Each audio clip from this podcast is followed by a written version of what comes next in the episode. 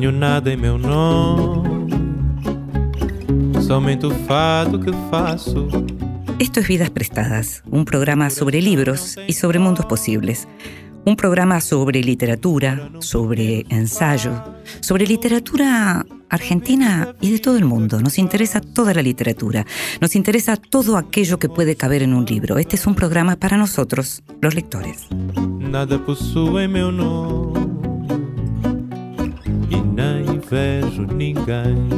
Nos gusta leer a todos los que estamos en este programa y a todos los que escuchamos este programa. Nos gusta leer a solas, pero también nos gusta que nos lean.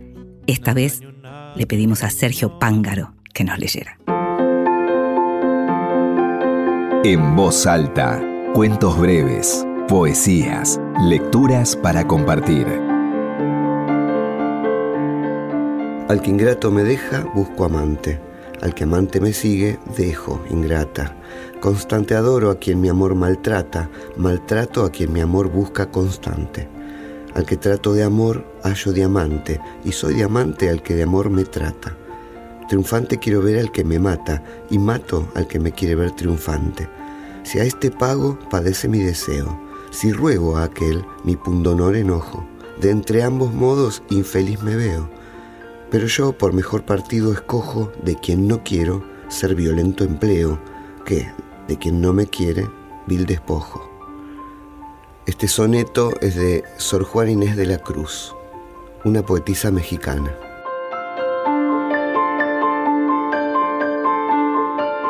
Y escuchábamos a Sergio Pángaro leyendo un soneto de Sor Juana Inés de la Cruz, un verdadero placer.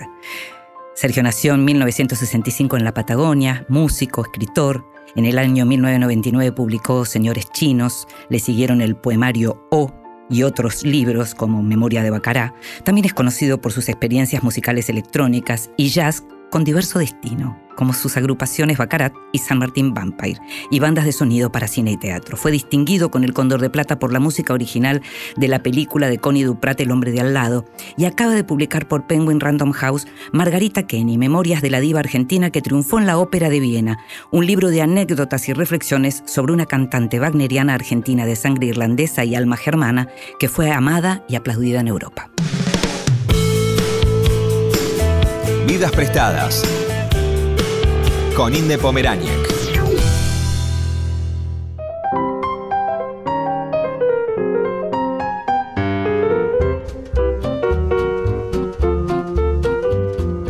Juan Cárdenas nació en Popayán, Colombia, en el año 1978. Es crítico de arte, traductor y narrador. Entre sus novelas se encuentran Ornamento, El Diablo de las Provincias y Tú y yo y una novelita rusa. Entre sus libros de relatos, Carreras delictivas y Volver a comer del árbol de la ciencia. Como traductor, trajo al castellano obras de grandes autores como William Faulkner, Nathaniel Hawthorne, Machado de Asís y Joseph Conrad. En el año 2017 fue incluido en la prestigiosa lista Bogotá 39 del Hey Festival, que selecciona a los mejores narradores latinoamericanos menores de 39 años. Recientemente la editorial Sigilo, quien editó antes dos de sus libros, acaba de publicar en Argentina Peregrino Transparente, la nueva novela de Cárdenas, en la que yendo hacia el pasado, sigue preguntándose por el presente de su país y de la región. La historia transcurre en 1850, aunque hay un narrador contemporáneo, que luego de leer un libro que cuenta la historia de la comisión coreográfica, integrada por artistas y científicos que tenían por misión hacer un relevamiento de recursos y la descripción de la geografía natural y humana de ese país, se sumerge en la historia de Henry Price, un pintor inglés obsesionado por un pintor local e indígena a quien busca con devoción. La novela es ficción y es ensayo, trabaja diferentes registros y está escrita con una lengua que provoca al mismo tiempo entusiasmo y admiración. Te invito a que escuches la primera parte de la conversación con el escritor colombiano Juan Cárdenas. Y qué bueno estar eh, pudiendo hablar con vos, Juan Cárdenas, que nos estés visitando, aunque sea por Zoom, pero que nos estés visitando en este Vidas Prestadas. Es un verdadero placer, te venimos leyendo hace tiempo y hace rato queríamos conversar con vos. Gracias por estar con nosotros. ¿eh? No, Inde, gracias a vos, gracias por la invitación y yo feliz de estar aquí. Eh, Peregrino Transparente es un libro, en principio, si hablamos de estructura, podríamos hablar que tiene tres partes bien diferenciadas. Podríamos también decir, yo recién comentaba un poco eh, de qué trata, pero podríamos decir que hay como un cruce eh, de géneros en el sentido de que hay ensayo, hay filosofía y hay mucha narración, hay cambios de ritmos. ¿Cómo surge? ¿Surge a partir de la lectura del, digamos, del ensayo original? ¿Surge a, partir de que querías hacer algo distinto? ¿De dónde sale Peregrino Transparente? Bueno, eh, yo vengo hace mucho tiempo trabajando en casi todas mis novelas, son como indagaciones, digámoslo así, sobre el presente. Todas ocurren como en el presente. Tengo como esta obsesión de tratar de entender qué significa esto que llamamos por pura convención el presente. Entonces, eh, curiosamente, hay una voluntad también en este libro de entender el presente. Lo que pasa es que para poder hacer eso tuve que hacer este juego medio anacrónico de irme de irme como al, al, al, siglo XIX, a una época que yo creo que es como muy interesante porque allí, allí se, es como el cuarto de máquinas de un montón de cosas que hoy vemos y que nos parecen absolutamente normales, pero que entonces se inventaron, ¿no? Eh, cuarto de máquinas como el capital. El capitalismo también es una máquina de fabricar imágenes, ¿no? Y esas imágenes nos determinan, esas imágenes nos piensan a nosotros, no es que nosotros pensemos a las imágenes, sino que las imágenes nos piensan a nosotros. Y entonces la voluntad de, de ir allí a, esta, a, de hacer este juego anacrónico, de irme al pasado, al 19, a, este, a estos episodios donde, donde ocurren tantas cosas, ¿no? La abolición de la esclavitud, el desarrollo de las economías extractivas, hay un montón de cosas que están pasando allí y que parece que no, que, pues que no se han cerrado. Son ciclos que creo yo que no se han cerrado. Hay, hay algo que me interesa y es que aparece esa voz del narrador del presente en donde determinadas cuestiones como el tema de los géneros o incluso esto mismo que estás mencionando en relación a, la, explotación, al extractivismo, eh, todo esto hay una mirada del presente, pero que se diluye como se diluyen también las formas de los diálogos. Hay algo en, el tratamiento que haces de la novela en donde hasta que uno entra de pronto se sorprende pero porque está el presente, está el pasado y están todos los personajes dialogando y, exige una lectura atenta. Digamos, ¿pensaste en eso cuando construías la novela? Sí, sobre todo porque yo lo que quería hacer era evitar a toda costa que el libro se convirtiera en una novela histórica, porque es un género que francamente me resulta muy antipático, de texto como el trabajo de ambientación que implica, implica la novela histórica. Em, me parece siempre como esta, que, tiene una consistencia como muy falsa, ¿no? Todo, esta, todo este ejercicio de ambientación. Entonces no quería yo hacer simplemente un ejercicio pictórico de eh, representación decimonónica, eh, sino, eh, obviamente esto es una novela escrita del siglo XXI, entonces nos hacemos cargo de un montón de crisis de la representación, ya no sé por cuál vamos, por la quincuagésima crisis de la representación. Entonces, entonces este juego de narradores tiene que ver con hacerse cargo de esas crisis, ¿no? Em, de siempre tratar de, de encontrar eh, que no hay una única perspectiva, no es una perspectiva lineal haciendo esto, em, sino que es un juego, es un juego especular, hay reflejos, hay refracciones. Em, a mí me gusta pensar que esta novela es como una falsa novela decimonónica y en realidad es una novela súper barroca. Eh, donde hay, es como donde hay como una puesta en abismo, hay un montón de, de, de, trampantojos, eh, eh, juegos visuales, aberraciones, etc. Pensaba en, cuestiones conceptuales que aparecen en, el narrador más del presente, como cuando habla de apropiación cultural, por ejemplo, una imagen que jamás podría haber estado, digamos, en el siglo XIX. O pensaba incluso en, las escenas de sexo que aparecen en la novela, que son, em, no, diría, no son ni naturalistas ni son realistas, son contemporáneas, básicamente contemporáneas. Sí, em, son escenas donde yo creo que el, el, elemento fantástico y el, el, elemento de lo monstruoso eh, tienen una carga muy, muy, muy fuerte, ¿no? Sí. Em, es decir, me interesa que, que esas zonas eh, del, del, texto donde se habla directamente de sexo tengan, eh, tengan, estén como completamente contaminadas por ese elemento monstruoso. Sí. Sí, es cierto, el elemento monstruoso aparece y aparece fuerte, como aparece, digamos, lo que tiene que ver con la pintura, con estas, em, esta búsqueda. Es interesante lo, que, lo que aparece, la idea del realismo con el racismo, ¿no? Este vínculo entre el realismo y el racismo y la persecución, porque hay una persecución física, pero hay también una persecución artística, ¿no? La persecución de Price, de Henry Price, de conseguir aquello que consigue eh, pandiguando, ¿no? Eh, cuando, a, pesar de que al comienzo en realidad no, le da valor. Muy interesante eso.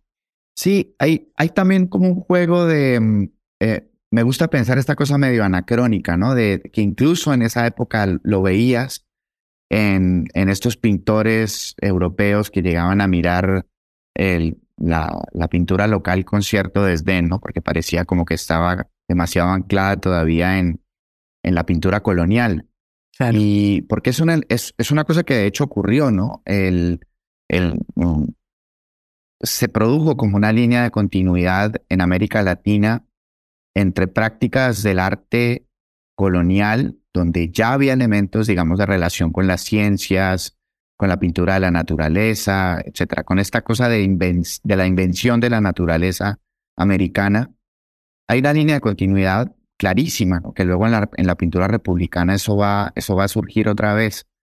Em, y la atención, me, me, interesaba pensar cómo miraría un europeo esa continuidad. Entonces, eh, también es, un juego obviamente especulativo donde yo trato de ponerme en, ese punto de vista para reflexionar eh, sobre esas maneras de representar y de mirar eh, el mundo natural. Eh, y en cuanto a lo del realismo con el racismo, que aparece tan fuerte, ¿era una idea que estaba antes en vos o que de pronto a medida que fuiste escribiendo y trabajando sobre los textos estos clásicos fue apareciendo?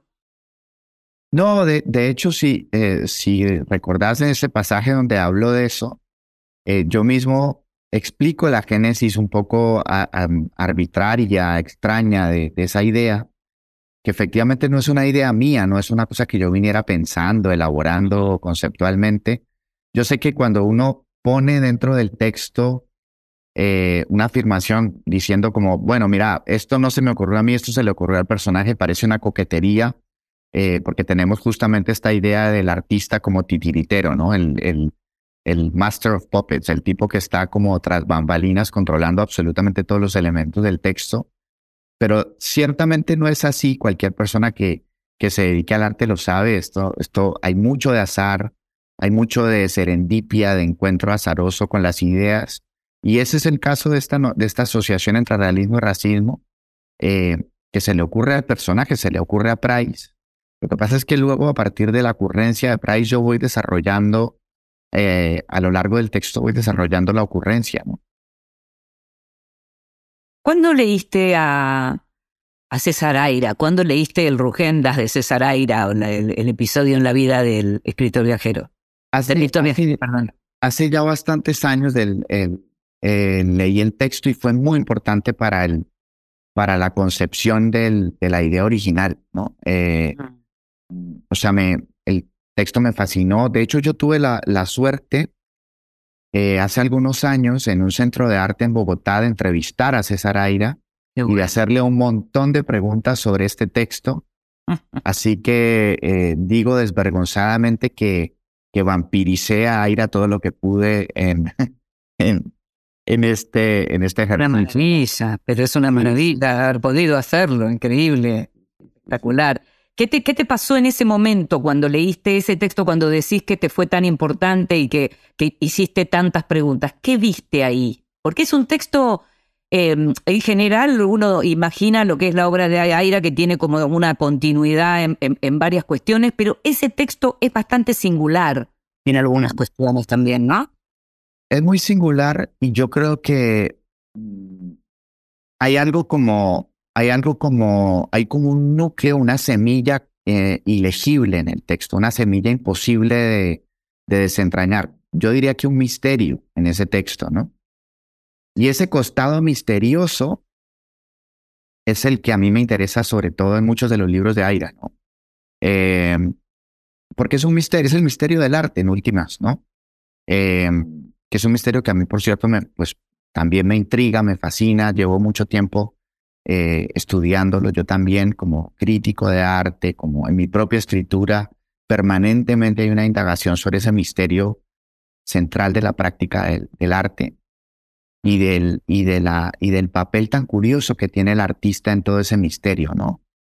Eh, el, artista es casi como un accidente, pero al mismo tiempo es el lugar ultra concreto donde, donde, donde, ocurre, donde ocurre el arte, ¿no? donde, ocurre, donde ocurre el misterio, donde se manifiesta ese misterio. Y entonces, eh, claro, yo creo que por ahí va la cosa, ¿no? Más bien en, en, explorar un misterio más que en, que imitar las formas. Creo que eso no tiene ningún sentido, ¿no? Justamente porque al imitar sencillamente eh, eh, unas formas, em, nos, quedamos, nos quedamos sin la posibilidad de indagar verdaderamente en el misterio del arte. Hay algo con Price que aparece en varios momentos y que tiene que ver con que el hombre sueña mucho, pero a la mañana siguiente no recuerda nada. ¿Por mm. qué? ¿Qué pasa ahí? Eh, eso es, está, está puesto sobre todo como un chiste eh, porque es un chiste un poco sobre la, sobre la manera en la que se construyen las alegorías en el interior de, los, de las ficciones, ¿no? Eh, generalmente cuando un personaje sueña algo, eso lentamente se va transformando como en, en, un, en un indicio, en un, en, un símbolo, en una alegoría. Claro, claro, claro, y, me, gusta, me gusta este chiste de que de repente el tipo sueña y a la mañana siguiente no se acuerda absolutamente de nada, entonces al tipo no le va a servir absolutamente para hacer ninguna deducción o, o, encontrar alguna clave. ni, al tipo ni al, ni al autor, ni, nadie. ni al autor de la novela que sos vos. Eso me parece lo más interesante. Ahí sí puede haber un chiste aire, ¿ves? Es, es, puede que sí, puede que haya un chiste aire ahí. El, y me gusta esta cosa de, de, de, que el sueño es como una especie de, de, producción absolutamente gratuita, ¿no? De que no hay una economía eh, cerrada del sueño. El sueño no se produce para que nosotros lo, lo interpretemos. El sueño se produce, perdónenme que lo diga así tan folclóricamente, los sueños se producen al pedo. Entonces, y, y, me gusta esa, ese, esa, esa cuestión como gratuita del, de la producción. Sin resultado, sin resultado, claro. Sin función, sin resultado, sin nada. Me encanta. Juan, te invito a que escuchemos música y enseguida seguimos conversando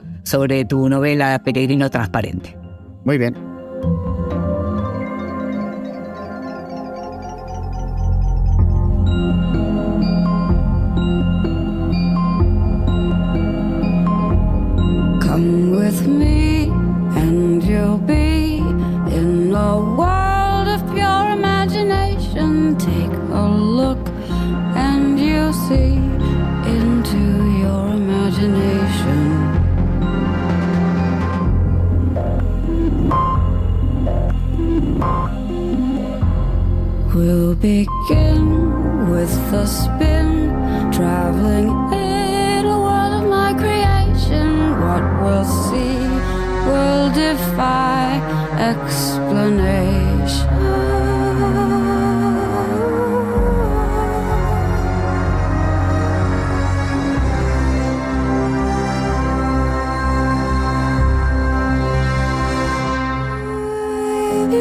paradise.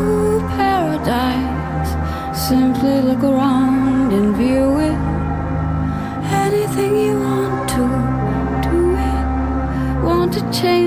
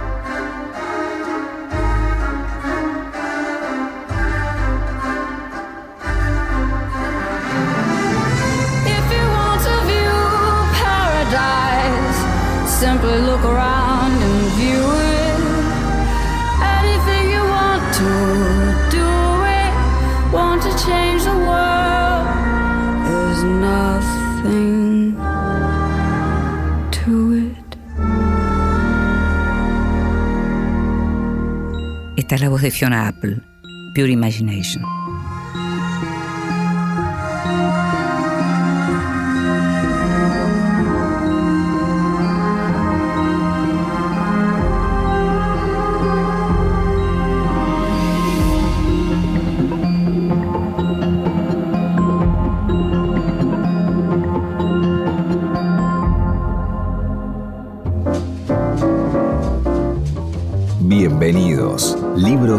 Recién salidos del horno que prometen grandes momentos. Y entre los libros que llegaron en estos días o en estas semanas a mi casa, hay dos que ya tienen destino de ser leídos muy pronto, espero. Uno es Mitos nórdicos, por Neil Gaiman. Imagínate lo que son las hazañas de Thor y las intrigas de los dioses noveladas por un maestro en contar historias, como señala la tapa. Eh, Neil Gaiman, el gran autor de Coraline y de tantos otros libros, en este caso lo que hace es reescribir los mitos nórdicos. Imagínate solo pensar lo que es tener un día para sentarte a leer esta maravilla. El libro se llama así de sencillito, Mitos nórdicos, Neil Gaiman, publicado por Destino. Y otro libro, que seguro voy a leer muy pronto, es Lenguas Vivas, publicado por Eterna Cadencia, de Luis Agasti, que tiene esta forma tan particular de escribir, Luis, esta manera de buscar en las historias nuevas historias, o mejor dicho, nuevos modos de narrar viejas historias, con esta cosa como de postales. En este caso, la contratapa nos dice cuántas lenguas fueron registradas a lo largo de la historia de la humanidad, cuántos colores distintos nombran esas lenguas, cuántos tiempos verbales utilizan, tienen un alfabeto, cuántas son lenguas vivas hoy. De todo eso habla este nuevo libro de Luis Sagasti, publicado, como te digo, por Eterna Cadencia, y que tiene ya una pinta de esos que van muy prontito a mi mesita de luz.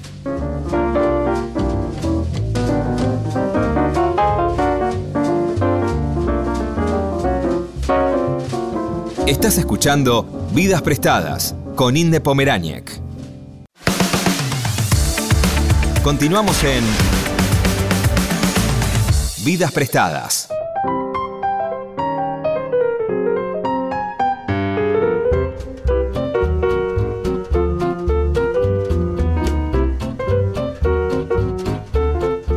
Seguimos en Vidas Prestadas, este programa sobre libros y sobre mundos posibles. Estamos hablando sobre mundos y sobre países posibles y construcciones de países posibles, porque estamos hablando con Juan Cárdenas, escritor colombiano, el autor de Peregrino Transparente, y aparece, Juan, mucho esto de la construcción de la nación, ¿no?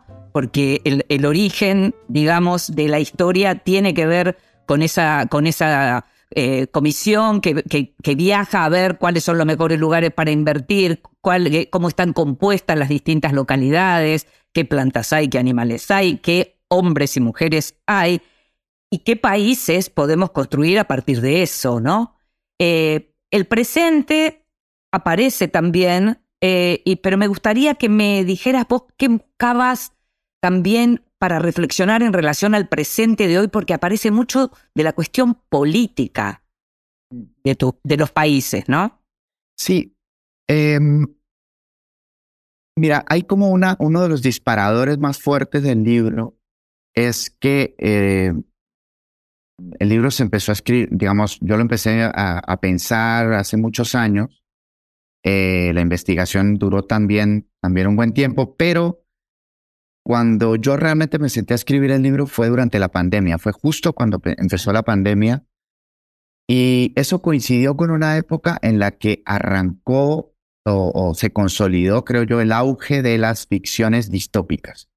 De repente todo el mundo estaba haciendo ficciones distópicas, todo el mundo estaba fantaseando sobre las, las mil y un posibilidades del fin, que luego resultó que no son mil y una, luego resultó que son cinco fórmulas que se repiten absolutamente en todas esas ficciones. Eh, y yo francamente estaba un poco como molesto con, con esta, con esta, como con este regodeo, porque me parece que había hay algo, hay algo innegablemente político, ideológico en ese regodeo en la distopía, ¿no? Em, me parece que hay, hay e, ese derrotismo de la, de la distopía eh, es una derrota, tiene que ver con una derrota política. Em, y entonces yo, claro, me puse a pensar en, en quién es uno de los personajes que de manera más insistente lleva eh, pregonando de mil formas, tanto en sus columnas de prensa como en sus libros sobre literatura, contra la utopía. Y obviamente ese personaje es nada más y nada menos que Marito Vargas Llosa, que lleva mucho tiempo diciendo, bueno, no, la, su libro sobre Arguedas, la utopía arcaica, es contra la utopía indigenista. Su libro sobre Flora Tristán, contra la utopía del socialismo utópico eh, francés del 19. Eh, eh, siempre como advirtiendo que cualquier forma de utopía termina en un gulag, en el totalitarismo, tratando de crear esa, de establecer esa asociación, ¿no? Inmediatamente cuando pensemos en utopía, pensemos en totalitarismo. Y me parece que eso, eso es una trampa horriblemente ideológica y propia de los tiempos neoliberales que vivimos. Em, y entonces yo dije, eh, claro, una, mirando los documentos del 19, una de las cosas que a mí más me fascina era ver cómo quienes están inventando nuestras repúblicas se la están inventando con un impulso utópico fuertísimo. Es decir, se está pensando, incluso estos tipos que están haciendo como los proyectos extractivos, se están creyendo que, que, que, eso va a ser lo mejor, que va a ser, que Colombia va a ser el mejor país, que América Latina va a ser el mejor lugar del mundo, gracias a, a, sus, a sus, ideas liberales, eh, eh, etcétera, etcétera. Entonces, yo, claro, porque desde nuestra perspectiva es facilísimo criticar, criticar el extractivismo de los liberales del 19, pero realmente estos tipos estaban metidos en unos debates muy interesantes eh, sobre economía, sobre eso. Entonces, esa dimensión de fantasía es la que, la, que, la, que, la que me interesa a mí. Sí, te escucho y pienso, bueno, que mientras Vargas Llosa, digamos, en todo caso, escribe esos ensayos contra la utopía más de izquierda eh, y, ese final, digamos, de derrota de la utopía, no escribe sobre lo que pasa con las democracias que defiende y las democracias guerreras que defiende, digamos, esa parte se la deja a los demás. Pero por otra parte, pensaba em, en este fragmento que está en la página 152-153 de tu novela, en donde aparece em, Simmons, eh, el, el, personaje, y que dice, eh, déjeme que le explique una diferencia fundamental, es una diferencia profunda. Durante los años que viví en Caracas notaba que todos los venezolanos decían ser muy progresistas y republicanos, pero casi ninguno lo es. Su ideal de gobierno, por mucho que quieran disimularlo, su máxima aspiración es un tirano benévolo, un padre munificente, ordenado, pulcro, severísimo, pero siempre capaz de garantizar una libertad ilimitada, alguien que haga posible la realización de las aspiraciones individuales, la felicidad de cada persona y que castigue duramente a quien trate de impedir esa felicidad. Tal la utopía caraqueña. Ustedes, los colombianos, en cambio, no quieren ese padre porque temen la tiranía y el maltrato, y en el fondo desconfían de la humanidad, su ideal de gobierno es una máquina, un autómata neutral ideado por un Dios perfecto, una inteligencia no humana, sin las debilidades y falencias de las personas reales, un aparato de precisión matemática que les permita dirimir cualquier asunto de la vida pública. Ustedes quieren un ángel de metal con los ojos vaciados, una esfinge mecánica a la que poder consultar como quien va al oráculo. Quieren un país automático, que se maneje solo, sin la sucia intervención de los políticos, y por eso mismo caen en la anarquía y en la guerra civil cada dos semanas. Me impactó, ¿sabes? Me impresionó mucho. Es, eh, bueno, eh, hay, Te escucho. Hay, un, hay, un, hay un, uno de los hilos fundamentales del libro es, es mm, que une y que separa a los países de la Gran Colombia en este momento. Claro a Venezuela, Colombia, Panamá, Ecuador. Em, Exacto. ¿qué, qué, qué, es lo que había allí? Y obviamente eso también es un misterio, ¿no? Un misterio histórico. Ahí hay algo, ahí hay algo que, que, que no acabamos de entender. Em, y eh, por supuesto estos balbuceos que yo le pongo en boca a los personajes, eh, eh, en este caso, por supuesto que le pongo en boca al personaje este balbuceo em, sin duda que es una manera de tratar de aproximarme a ese, a ese, a ese misterio, ¿no? Ah. Bueno, sí, al mismo tiempo hay algo que si uno mira lo que tuvo que ver con la historia y con una historia no tan lejana, porque eh, eh, se encuentra con bastante de eso en, en los libros de historia, concretamente, ¿no? Entonces, por eso aparecía como algo que me resultaba muy interesante. eh, pensar en esta construcción de la nación también en la, eh, eh, que, que va de la mano del modelo de gobierno que queremos o de gobernante que buscamos los países, ¿no? Sí, sí. Y claro, por supuesto que eso está en la historia, por supuesto que eso se puede mirar en los documentos, pero al mismo tiempo, yo creo que los documentos son resbaladizos. Los documentos son, son al mismo tiempo eh, extraños, los documentos no dicen lo que dicen. eh, y eso me parece fascinante. Esto es un problema que por supuesto se enfrentan los, al que se enfrentan los historiadores permanentemente. Pero, pero los escritores, cuando nos metemos a hurgar en los documentos, también nos pasa lo mismo, ¿no?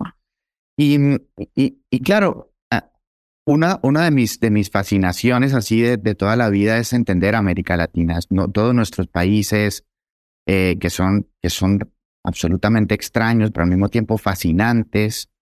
Y, y entenderlos no desde la lógica esta derrotista, ¿no? De bueno, somos fracasos, nuestras naciones son terribles, eh, son un horror. A mí me parecen unos, a mí me parecen unos experimentos fascinantes, eh, dificilísimos, obviamente, complicadísimos, pero por eso mismo divertidísimos, ¿no?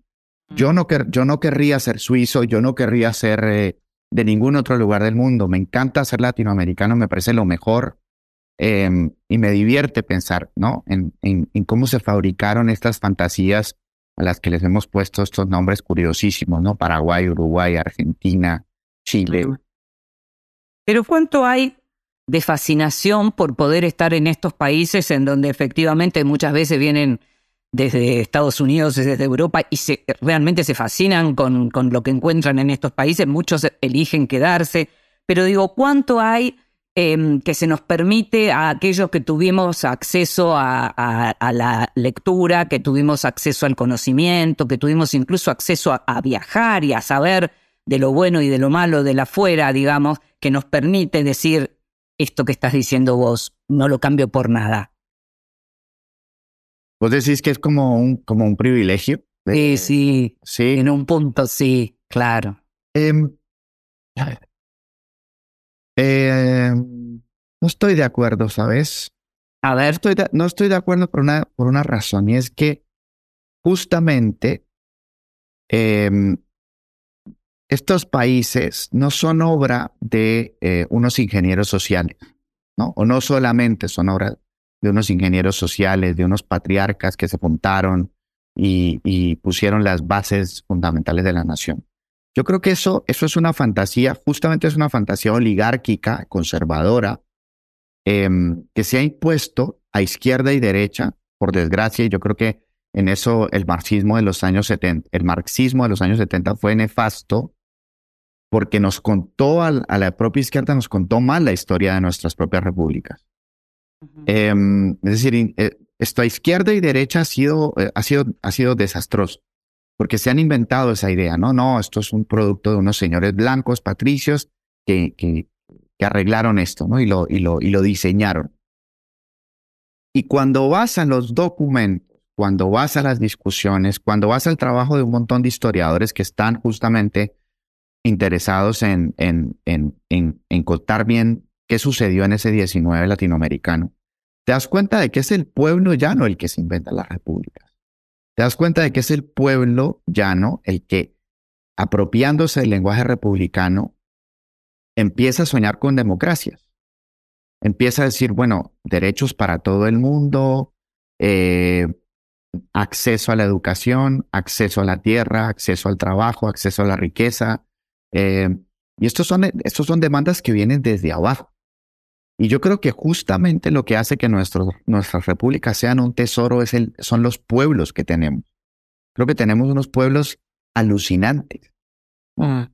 Eh, entonces, mi, pregunta, mi pregunta, Juan, de todos modos iba más a lo que tiene que ver con aquello de que seguimos siendo el continente más injusto. Entonces, a lo que me refería era Yo también elijo estar donde estoy y, el- y elijo, eh, eh, coincido en lo que vos estás señalando. Lo que pienso es que si a uno no le no tuviera la posibilidad de tener el tiempo para pensarlo y estuviera como están eh, los, los de más abajo, digamos, de la pirámide en este momento en toda Latinoamérica, bueno, se hace como un poco difícil. En ese sentido yo lo pensaba como privilegio, no porque Claro. considerara ni que vos ni que yo somos clases privilegiadas, no hablo de eso, hablaba del privilegio de conocer y de la ilustración y de poder decir, así todo nosotros todavía tenemos chances que otros no tienen. En ese sentido lo decía.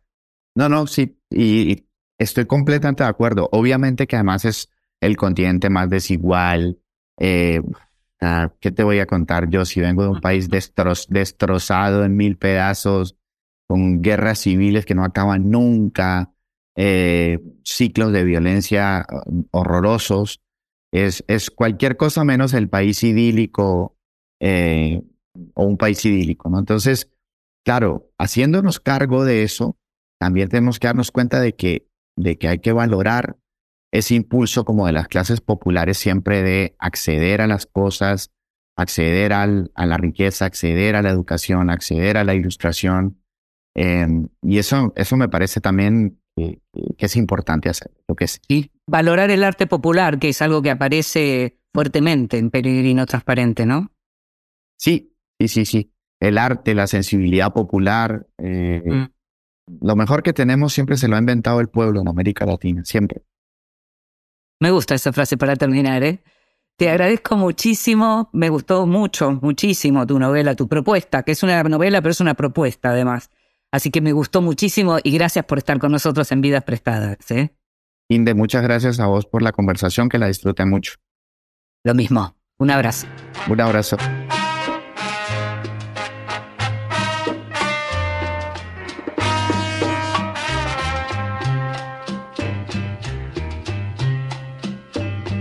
Ha terminado otro capítulo en mi vida. La mujer que amaba hoy se me fue, esperando noche y día. Y no se decide a volver. Pero yo sé que volverá.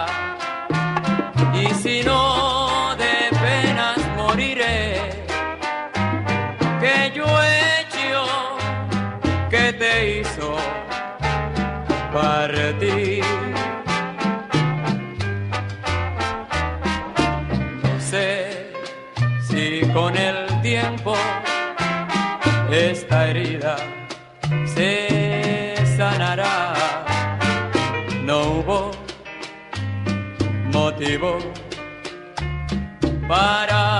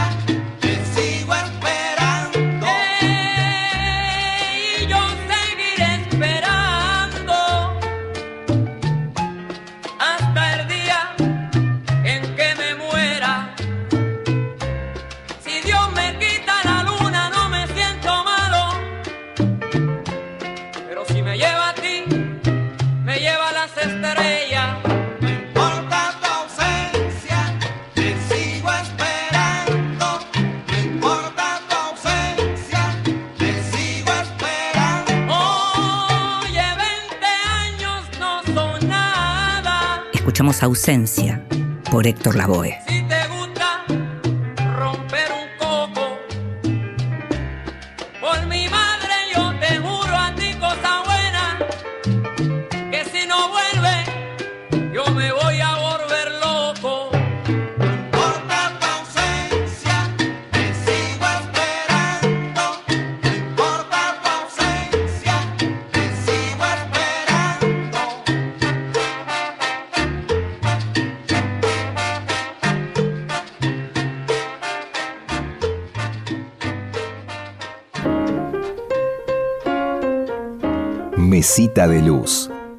Grandes lectores nos cuentan qué están leyendo.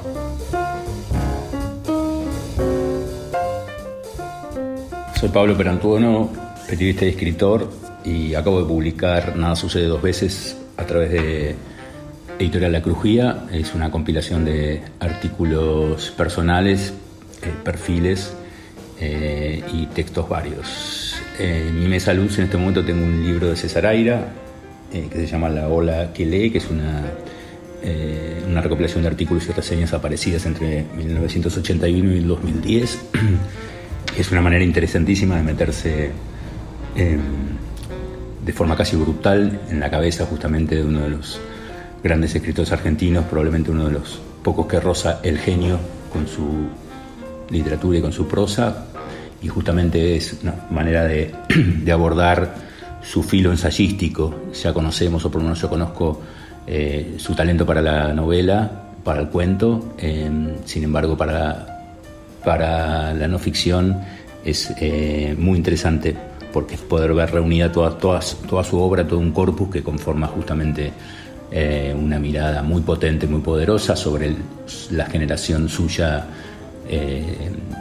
literaria, sobre desde Manuel Puig, pasando por Borges, pasando por Bioy Casares, hasta los escritores de la década del 70 y del 80, una mirada absolutamente implacable, impiadosa, eh, y bueno, Aira por supuesto conforma su propio canon, eh, que es un canon que nos hace descubrir autores que para mí eran desconocidos como Nicolás Peisseré, por ejemplo, o como algunos otros eh, escritores franceses como Paul Letov.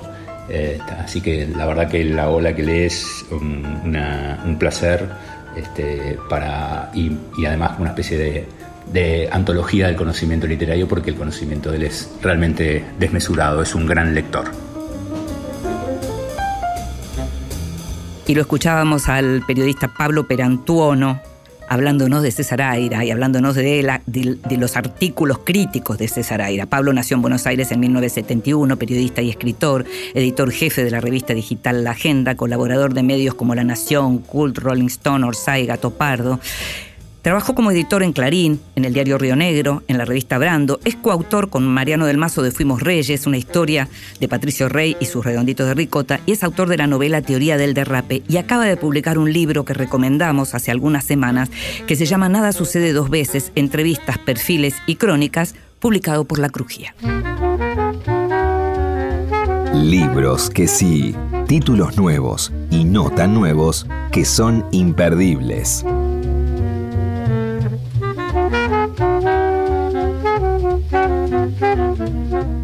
Estos días anduve con algunos problemas de salud. Anduve con dolor puntualmente, con un problema en la espalda que me llevó a tener dolor. Y en- entonces estuve buscando eh, libros, ensayos, novelas, materiales que me hablaran de lo que es el dolor. Y me encontré con Aviones sobrevolando un monstruo de Daniel Saldaña París, un autor mexicano muy joven, nacido en 1984, que en este libro puntualmente lo que hace es cuenta ciudades. Cuenta ciudades de una manera muy atractiva, cuenta su vida en esas ciudades, pero en algún momento, estando en Quebec, en Canadá, eh, atraviesa dolor, atraviesa dolor muy fuerte porque él sufre de artritis reumatoidea, cosa que no sabe hasta ese momento. Viene tomando distintas medicaciones para calmar un dolor que tampoco conoce su origen. Y a partir de eso, lo que cuenta también es lo que tiene que ver con el mundo de aquellos, el submundo, un mundo sumergido de aquellos que buscan calmar el dolor, pero también llegan a la adicción. Entonces entra también en contacto con lo, que son los adictos a, a las diferentes drogas. Aviones sobrevolando un monstruo es un libro muy interesante para leer y que, como te digo, trata estos temas de una manera muy delicada y muy particular. Fue publicado por Anagrama. Una reedición de hace un tiempo ya, que hizo Chai, editora, en la colección Elementales, son los diarios de Catherine Mansfield, los diarios conocidos de Catherine Mansfield, aquellos que su marido seleccionó para, teóricamente, porque eran los que Catherine quería, eh, y seleccionó para ser publicados. En este caso es una traducción de Florencia Parodi y un prólogo de Cecilia Fanti, la, escritora y también la dueña de Librería Céspedes, alguien que pasó también por este programa, con quien hablamos tanto, que hace crítica literaria.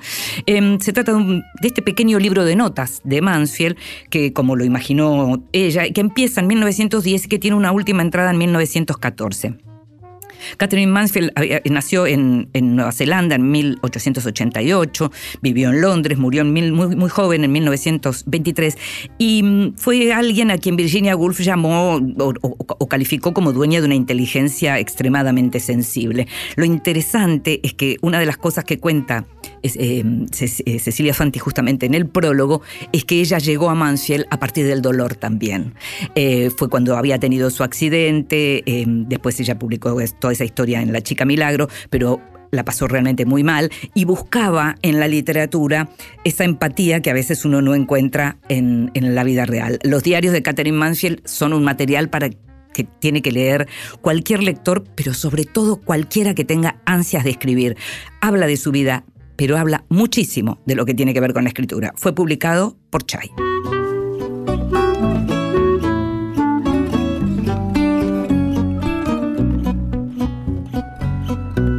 Não tenho nada em meu nome, somente o fado que faço. Meu coração não tem fome, mora num pequeno espaço.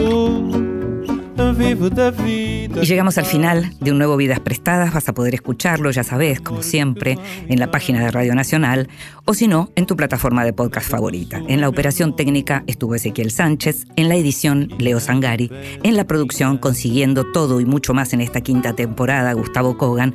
Me llamo Inde Pomeráñez. Me encantó hacer este programa para vos. Nos estamos escuchando. Chao. Não tenho nada em meu nome, é somente o fado que faço.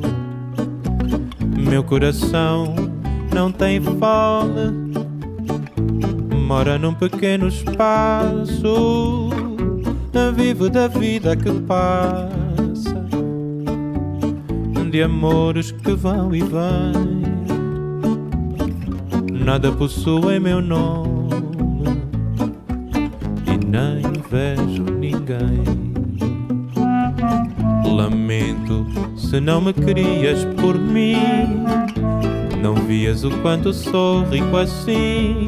Um dia virás me dizer: Não vivi, só posso ter pena de ti. Fortuna ganhei, tanto quanto perdi. Não tenho posses nem peço de outras paixões já sobrevivi. Sei dos meus erros, confesso.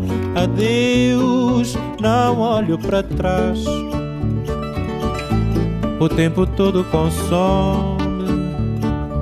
Perde-se o ouro, o amor se desfaz. Não tenho nada em meu nome.